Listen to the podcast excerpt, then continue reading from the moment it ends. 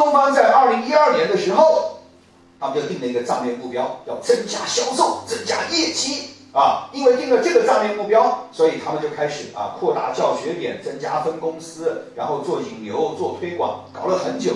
结果一三年、一四年增长都非常乏力，增长只有多少呢？百分之十左右啊，业绩非常低迷。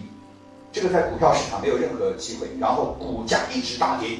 结果在二零一五年的时候，他们开了一个战略会，他说我们究竟要什么？结果老师们一致决定，说我们应该是要把教学质量提高，然后提高什么满意度啊？各位，客户满意度，客户的满意度，因为这个才是根本。所以亚马逊在开会的时候，永远有一张凳子是空的，然后上面贴两个字“客户”，这个叫做什么视角呢？这个叫客户视角。我们好多企业都喜欢定目标增长、业绩增长，但是说实话，各位真正给你钱的是谁给你钱？谁给你钱？客户。客户视角，听懂吗？哈。